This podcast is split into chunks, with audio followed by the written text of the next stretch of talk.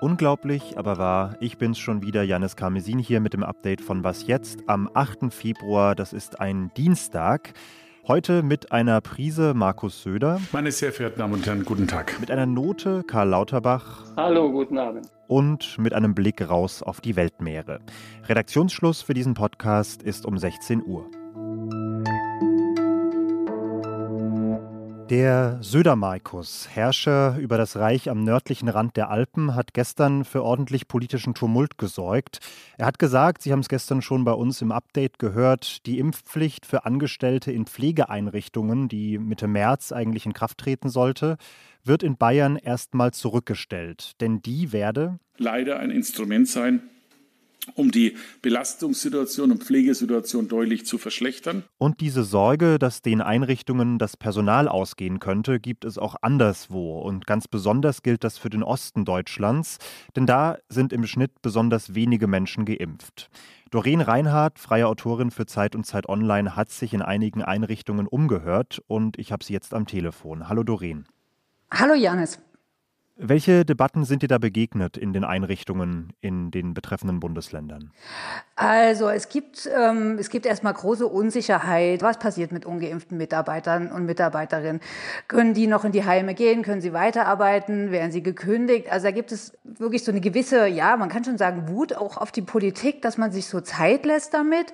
Und natürlich gibt es auch einfach eine große Sorge äh, darum, was passiert denn mit der Pflege? Können wir die, äh, äh die Versorgung noch gewährleisten? Leisten. Man ist aber zugleich auch äh, so ein bisschen an dem Punkt, dass schon noch einige Menschen sich jetzt haben impfen lassen der, aus der Pflege, schon auch aus Sorge um ihren Arbeitsplatz. Aber viele denken doch, dass es jetzt ausgereizt ist, also dass die Impfquote sich äh, nicht noch deutlich erhöhen wird, trotz des Druckes, der ja da ist durch die politischen Diskussionen.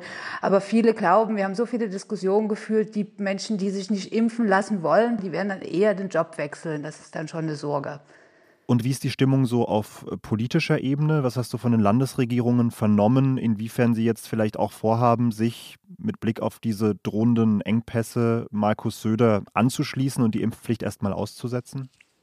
So direkt und offensiv wie Markus Söder in Bayern hat es bisher noch niemand gesagt in den äh, Ostbundesländern. Aber es gibt schon eine lauter werdende Kritik und Skepsis. Ich sag mal so, man kann das schon so einen halben Söder nennen. Der sächsische Regierungssprecher zum Beispiel hat heute bekundet, dass man äh, das Bundesgesetz doch sehr kritisch sehe, Zitat.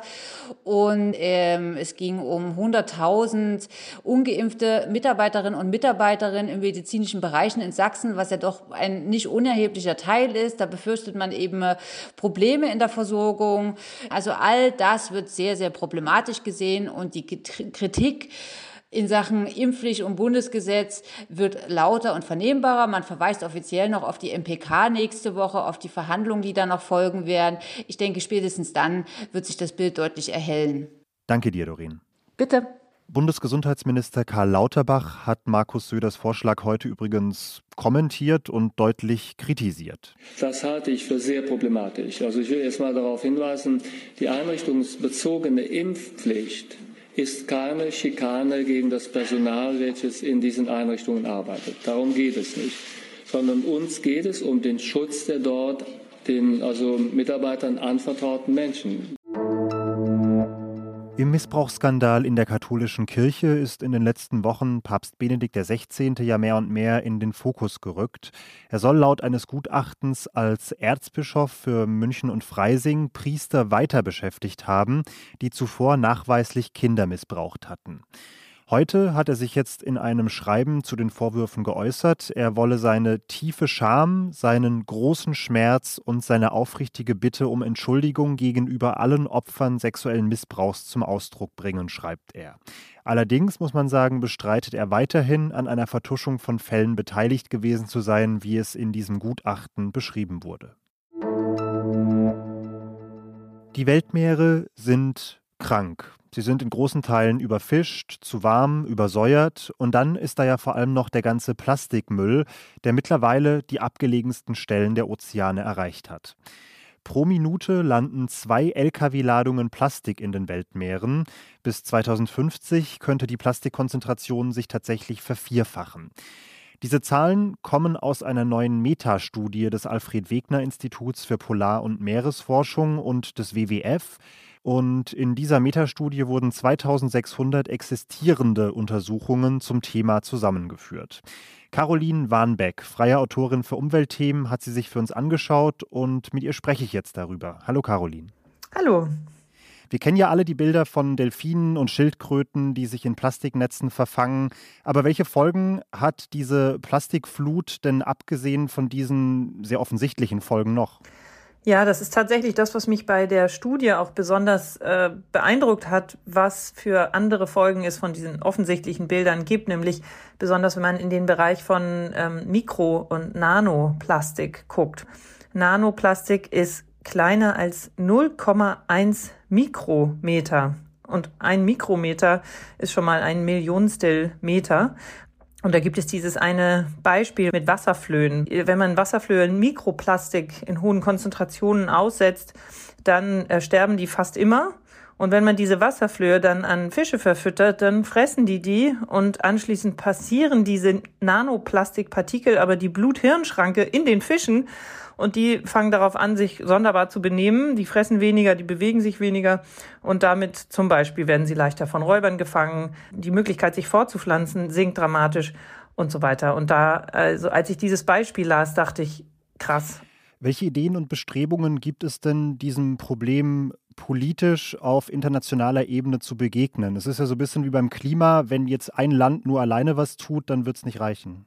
Tatsächlich ist das ein Hoffnungsschimmer, auf den die Studie auch ein Schlaglicht wirft, nämlich ähm, auf der anstehenden UNO-Umweltkonferenz Ende April, Anfang März jetzt in wenigen Wochen ähm, es stehen die Chancen ziemlich gut, dass es dass ein großes internationales rechtsverbindliches Plastikabkommen zumindest auf den Weg gebracht wird. Also äh, das ist schon seit Jahren wird das offenbar vorverhandelt.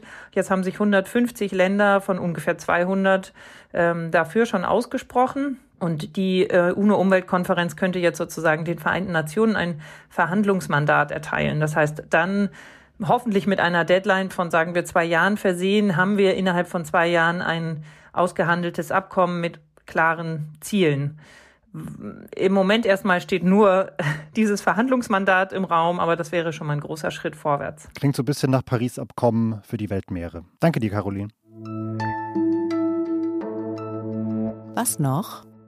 Mitten in Ottawa, der kanadischen Hauptstadt, blockieren seit Tagen hunderte Trucks eine große Kreuzung. Sie demonstrieren gegen die Impfpflicht für Lkw-Fahrer, die die Grenze in die USA übertreten und mittlerweile auch so ziemlich gegen alle anderen Corona-Maßnahmen. Und vor allem hupen sie ohne Unterbrechung.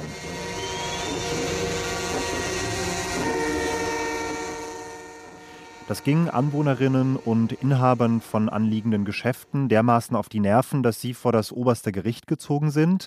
Und das musste jetzt der Frage nachgehen, was eigentlich überwiegt, das Recht der Klagenden auf Ruhe oder das Demonstrationsrecht. Ein Richter hat jetzt entschieden und hat für die kommenden zehn Tage tatsächlich ein Hubverbot ausgerufen. Denn Hupen sei kein Zitat Ausdruck eines großartigen Gedankens, der jetzt von der Redefreiheit zum Beispiel besonders geschützt werden müsste. Und das gelte auch dann nicht, wenn man den, Zitat, potenziellen künstlerischen Wert des Hupens berücksichtige. Das war's von mir für heute, aber Elise Landschek sitzt schon in den Startlöchern für die Folge für morgen früh. Ich bin Janis Karmesin, verabschiede mich und sag bis bald. Achso, und schreiben können Sie uns natürlich, was jetzt zeit.de ist dafür die Mailadresse.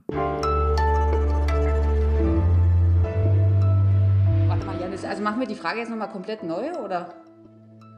Ah ja, okay, okay, äh, okay. Also mache ich jetzt all das nochmal neu, was, ähm, okay. Okay. Okay.